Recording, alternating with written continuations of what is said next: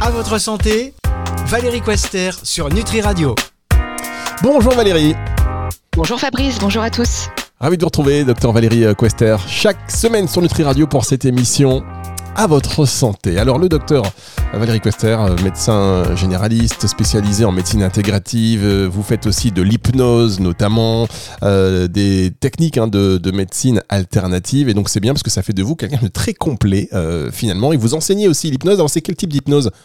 Alors c'est de l'hypnose euh, on va dire euh, qui s'apparente un peu à de l'hypnose ericksonienne euh, et puis aussi de l'hypnose helmanienne. Donc ça va être une hypnose on va dire qui est très rapide voilà. D'accord. Ah, d'accord. En fait, que vous êtes capable d'hypnotiser comme ça. Et depuis qu'on a fait ces émissions ensemble, vous m'avez hypnotisé?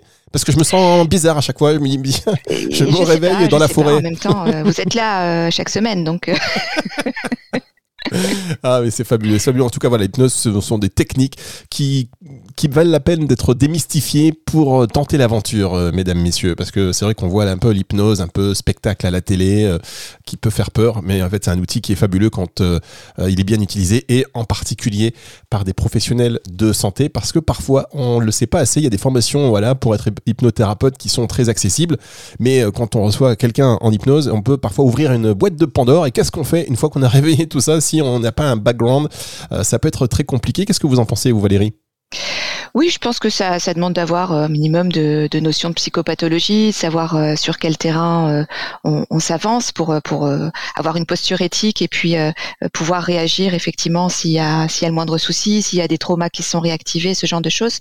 Parce que l'hypnose, c'est, effectivement une technique qui, contrairement à ce qu'on pourrait penser, euh, euh, laisse complètement le libre arbitre euh, au patient, mais peut parfois réactiver des, des traumas. Donc, c'est important d'être sécuritaire dans sa posture. Voilà. Ou alors, si on n'est pas médecin soi-même ou psy, euh, important peut-être de travailler en binôme ou d'avoir quelqu'un, voilà, que l'on peut conseiller. C'était juste une petite parenthèse parce qu'on va parler du cerveau. Figurez-vous, euh, si vous étiez présent la semaine dernière, on a parlé du cerveau. A vu quand même. alors Valérie, vous dites qu'on utilise 5% du cerveau. 5%. Oui, c'est très peu.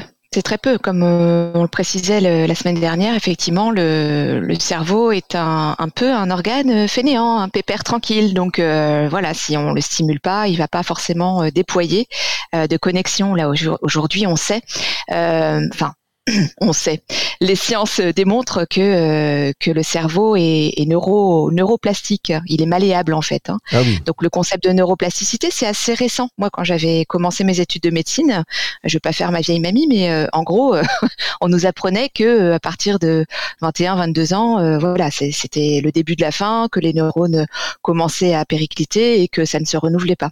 Et puis finalement, euh, depuis le début des années 2000, le, les examens d'IRM fonctionnels, les TEP scans, euh, vraiment ont démontré que des nouvelles connexions peuvent se créer chaque jour à partir du moment où on va restimuler le cerveau avec des nouvelles expériences, où on va se proposer de, d'être curieux dans, dans, sa vie, de changer euh, ses petites euh, routines. donc voilà, des nouvelles connexions aussi, euh, des techniques comme par exemple la, la méditation euh, peuvent augmenter le, le, la structure, enfin peuvent changer la structure du cerveau, donc au niveau de la matière grise réellement.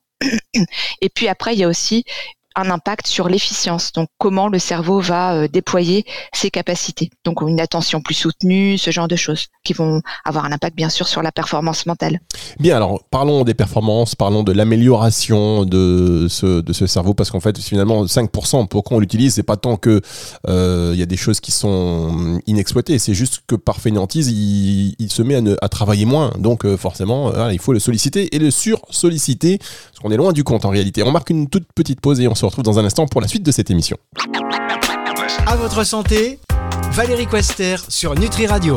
Par exemple, quand vous écoutez cette émission sur Nutri Radio, vous utilisez 99% de votre cerveau, n'est-ce pas Valérie? J'espère bien. le docteur Valérie Quester sur Nutri Radio, la suite de cette émission consacrée au cerveau. On avait euh, déjà parlé avec vous de ce sujet euh, en détail sur son fonctionnement, euh, notamment la semaine dernière, émission que vous pouvez retrouver en podcast bah, dès maintenant hein, sur nutriradio.fr dans la partie podcast et sur toutes les plateformes de streaming audio.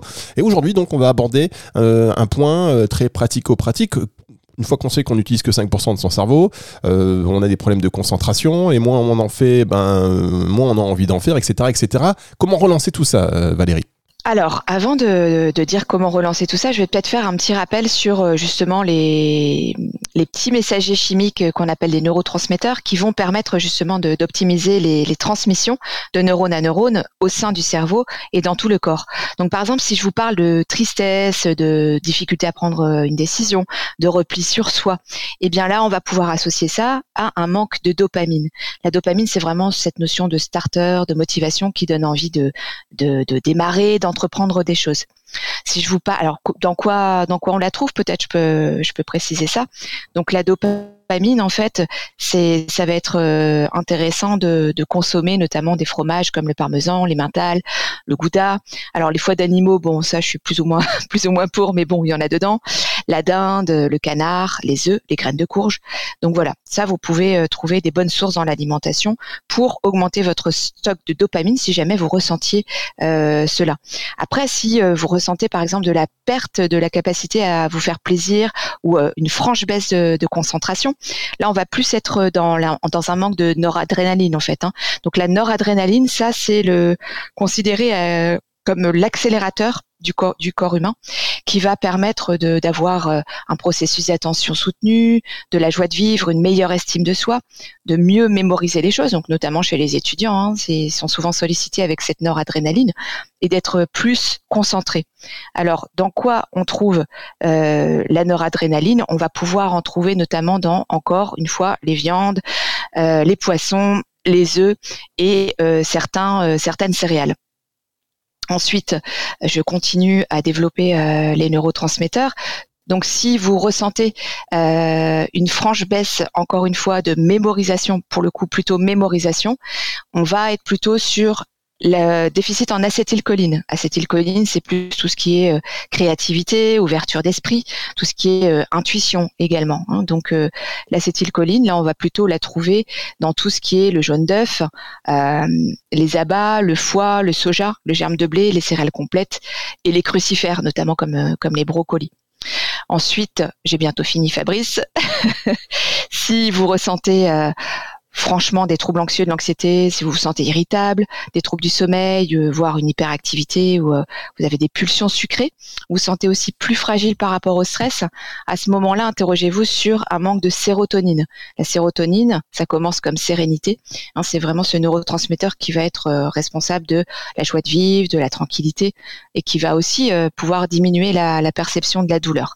Et donc la, sérotonine, on va la trouver dans tout ce qui est euh, chocolat, euh, avocat, flocons d'avoine, fruits secs, euh, et puis également viande, poisson, œufs, comme tout à l'heure.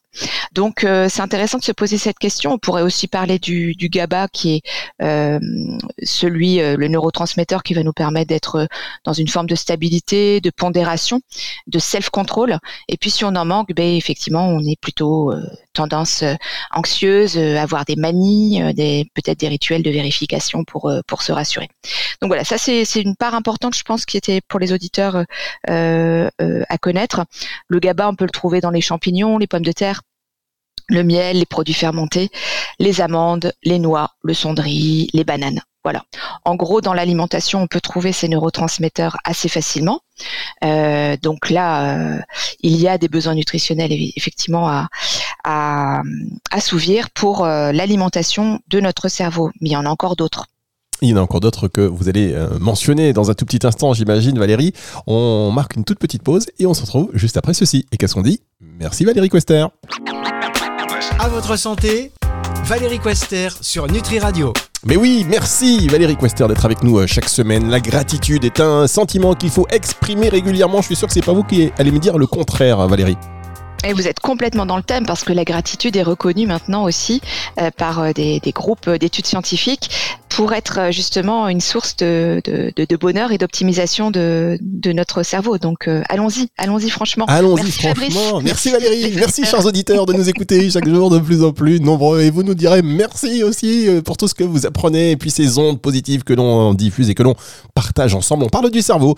Donc on a vu les aliments, on a vu ces neurotransmetteurs, le lien. Euh, et, vous avez juste, euh, vous êtes passé très rapidement, euh, mais quand même, j'ai l'impression que c'est quand même bon pour la santé.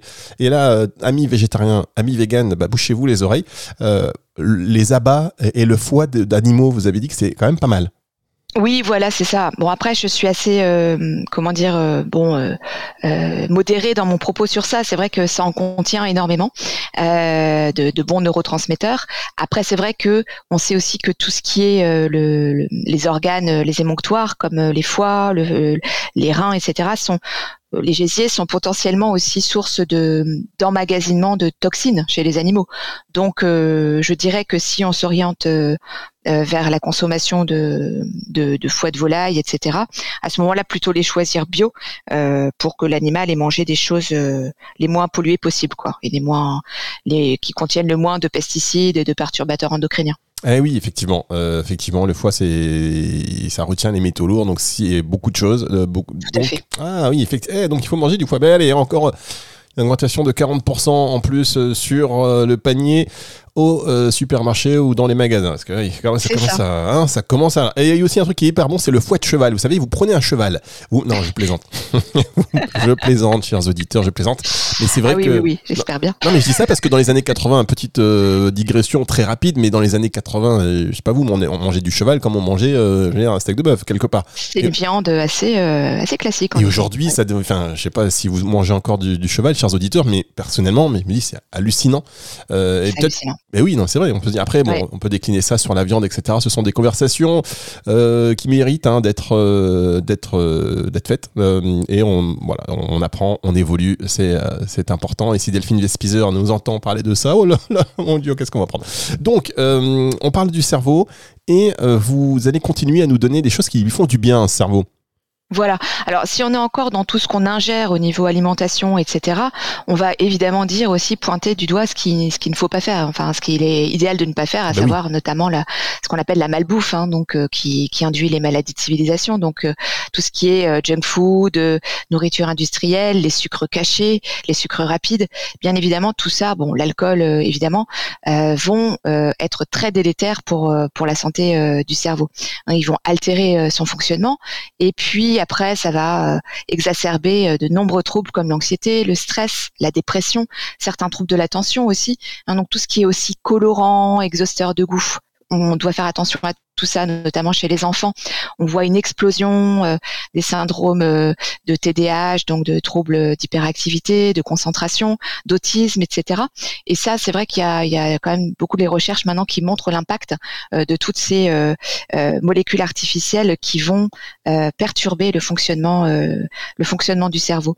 Donc comment comment on fait? Ben, L'idée, c'est de prendre les produits les plus naturels possibles, et c'est pas forcément plus long en fait. Hein, donc de prendre, d'aller à la source, de prendre je sais pas, une tomate telle qu'elle est, euh, bio, euh, de juste rajouter un peu d'huile d'olive.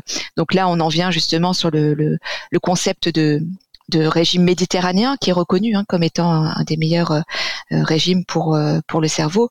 Donc là, on va privilégier les végétaux qui vont être source de fibres, de polyphénol, d'hydratation également. Hein. Et puis après tout ce qui est céréales, légumineuses, et puis les, les, bons les bons acides gras comme l'huile d'olive de première pression à froid qui vont apporter des oméga 3 essentiels pour euh, les phospholipides de notre cerveau, donc cette membrane qui va rester souple et jeune toute sa vie grâce à, cette, euh, à ces bons gras. Donc c'est important de, de, de, de, se nourrir de, ce genre d'aliments. Après, de privilégier aussi toutes les vitamines du groupe, euh, notamment B, donc B1, B2, B3, B5, B6, B8, B9, B12, qui sont vraiment en fait euh, en interrelation avec le fonctionnement du, du cerveau. Donc il faut penser à, les renouveler. Hein. Donc euh, il y en a dans les céréales, on en parlait tout à l'heure, jaune d'œuf, euh, avocat, les légumes verts, les noix, etc. Euh, on n'oublie pas bien sûr non plus la vitamine C qui est un antioxydant majeur qu'on trouve dans les fruits et légumes, notamment le persil, les kiwis, ce genre de fruits. La vitamine D, on n'en parlera jamais assez parce que si on en manque, eh bien qu'est-ce qui se passe? On est de mauvaise humeur et puis la mémoire flanche. En plus, on augmente le risque de dépression, de maladie d'Alzheimer. Bon là, on en trouve facilement dans les poissons gras, les œufs, le beurre en petite quantité. Et puis la vitamine E qui va être euh, en, en, comment dire, en étroite collaboration avec euh, un oligoélément qui s'appelle le sélénium et qui va protéger les tissus gras du cerveau, donc euh, contre le stress oxydatif. Là, on en trouve dans les huiles végétales, les amandes encore, les noix, les avocats. Bon, voilà, en gros, hein, après, bon, bien sûr, on pourrait parler du magnésium, des bonnes protéines, des acides aminés essentiels, euh, des polyphénols. Euh, et puis, un point que j'aime rappeler, qu'on oublie souvent, c'est l'eau. Voilà, l'hydratation. Parce que finalement, ce qu'on ne sait pas forcément, c'est que le cerveau contient 82% d'eau, alors que notre organisme en contient 70%. Donc c'est l'organe le plus humide de, notre corps et euh, pareillement euh, que j'évoquais tout à l'heure, les, troubles de l'attention, on a, observé que finalement chez les jeunes et les adolescents, l'hydratation se faisait de plus en plus rare et, euh, et on voit que ça a un impact en fait sur leur fonctionnement, sur le soutien intentionnel, etc. Donc c'est important de boire régulièrement, on va dire un verre d'eau toutes les heures, c'est parfait. Et il y a un impact souvent sur euh, la performance, les résultats scolaires, sur euh, le niveau d'énergie. Hein, donc c'est intéressant. Non mais boire un verre d'eau par heure, euh, c'est bien, mais en, réalité, qui fait ça? Parce que je pense à nos enfants, par exemple. ouais, mes enfants, ils peuvent traverser. Une... je, dois leur dire de boire de l'eau. C'est fou. Oui, c'est ça. Donc en général, bah, avec le rythme de l'école, etc., je, je, pense que soit ils vont euh, parfois boire euh, aux toilettes euh, pour quand ils ont soif, euh, soit certains ont une petite bouteille d'eau dans leur cartable. Mais c'est vrai que c'est pas un réflexe d'hygiène de vie qu'on apprend forcément à l'école, quoi. Donc d'autant que certaines écoles disent que ouais non mais d'autant que certaines écoles interdisent de ramener des bouteilles d'eau. Enfin bref. Oui, ah c'est un autre sujet. c'est comme le cheval. voilà, c'est un autre sujet. Bienvenue sur Nutri Radio. On marque une pause et on, se retrouve dans un instant pour la suite et la fin de cette émission. Avec là, vous avez parlé d'alimentation et je sais qu'il y a d'autres conseils pour notre cerveau en dehors de l'alimentation. C'est juste après ceci. À votre santé, Valérie Quester sur Nutri Radio. Le docteur Valérie Quester est sur Nutri Radio cette semaine pour nous parler du cerveau et nous aider à améliorer un peu ses performances, à améliorer sa concentration, à gérer son stress. Et là, on va passer dans des conseils après alimentaires, euh, on va dire très pratico-pratiques qui, je pense, passent un peu aussi par la respiration. Tout à fait. Alors la respiration, on, en a déjà parlé, notamment les pratiques de cohérence cardiaque. J'aime bien parler de cohérence cardiaque. Pourquoi? Parce que déjà c'est documenté scientifiquement, même si euh, je, suis aussi adepte des pratiques euh, plus empiriques, mais euh, pour les gens plus cartésiens qui ont, besoin de, comprendre ce qui se passe, la cohérence cardiaque a de nombreuses études qui, montrent les, bienfaits et les vertus sur le rééquilibrage du système nerveux autonome et donc qui vont avoir un impact sur la bonne, la bonne santé euh, cérébrale. Étant donné que quand on respire, le muscle diaphragme va se baisser et euh, se relever. Le nerf vague qui passe à l'intérieur de ce diaphragme va envoyer une information au cerveau euh, en termes de justement ressenti, notamment émotionnel, de sérénité notamment, et qui vont déclencher toutes des cascades euh, de messagers internes et de neurotransmetteurs, des cascades hormonales. Donc ça va avoir aussi un impact sur la diminution du cortisol, cette hormone du stress qui euh, finalement euh, nous, fait vieillir plus vite que plus vite que prévu. Donc c'est intéressant de respirer, d'apprendre à, respirer régulièrement et de manière complète abdominale pour justement réactiver ces ces médicaments, on va dire, internes et naturels. Donc oui, la respiration encore et toujours. Après, c'est sûr que il n'y a pas que, la respiration, mais je ne sais pas vous si vous pratiquez d'ailleurs euh, la respiration, Fabrice. Mais oui, alors je l'ai fait. Euh, c'est très irrégulier en fait. Euh, j'ai une grosse période où j'étais très loin, méditation chaque jour, même plusieurs fois par jour, et puis d'un seul coup, de moins en moins, je sais pas. En fait, c'est l'activité qui a pris le pas sur ce petit temps. c'est très très bizarre. D'ailleurs, si vous pouvez m'aider à m'y remettre, je veux bien. Oui, oui, c'est ça. En fait, l'idée parfois, c'est aussi de, se mettre une petite note dans dans son agenda, en fait, hein, euh, et puis de le, programmer, de faire un block time, comme on dit. Et ça, c'est vrai que ça, ça, marche assez bien. Donc, de faire un petit rappel euh, le matin, le midi, le soir, ça prend trois, quatre minutes, aller voir cinq minutes, maximum un quart d'heure, euh, un quart d'heure par jour. Donc, ça, c'est bien. Après, il y a des personnes qui vont préférer respirer, on va dire, d'une manière différente. Et quand on fait de l'activité physique, notamment qui a un impact énorme sur euh, sur le bien-être du cerveau, on va euh, enclencher effectivement des processus respiratoires, une augmentation du rythme cardiovasculaire qui vont permettre aussi de d'augmenter la, la, ventilation, notamment dans les bases des poumons. Donc par exemple, rien qu'une marche rapide de 12 minutes, on sait que ça a une, une influence directe sur toutes les fonctions de l'organisme. Donc les neurones, le rythme cardiaque et la respiration, ça va oxygéner tous les tissus, on gagne en créativité, nos facultés cognitives se renforcent et puis notre humeur s'améliore. Donc ne pas hésiter à, faire des, marches régulièrement à défaut de pratiquer euh, devant son smartphone euh, un exercice de cohérence cardiaque pourrait peut-être être un peu plus rébarbatif. Mais voilà, ne, pas se priver de ça. Et puis, d'autres personnes vont, vont avoir besoin de bouger euh, davantage. Et bouger est reconnu maintenant comme favoriser, favorisant pardon, la naissance de nouveaux neurones et puis la fluidité aussi de leur connexion.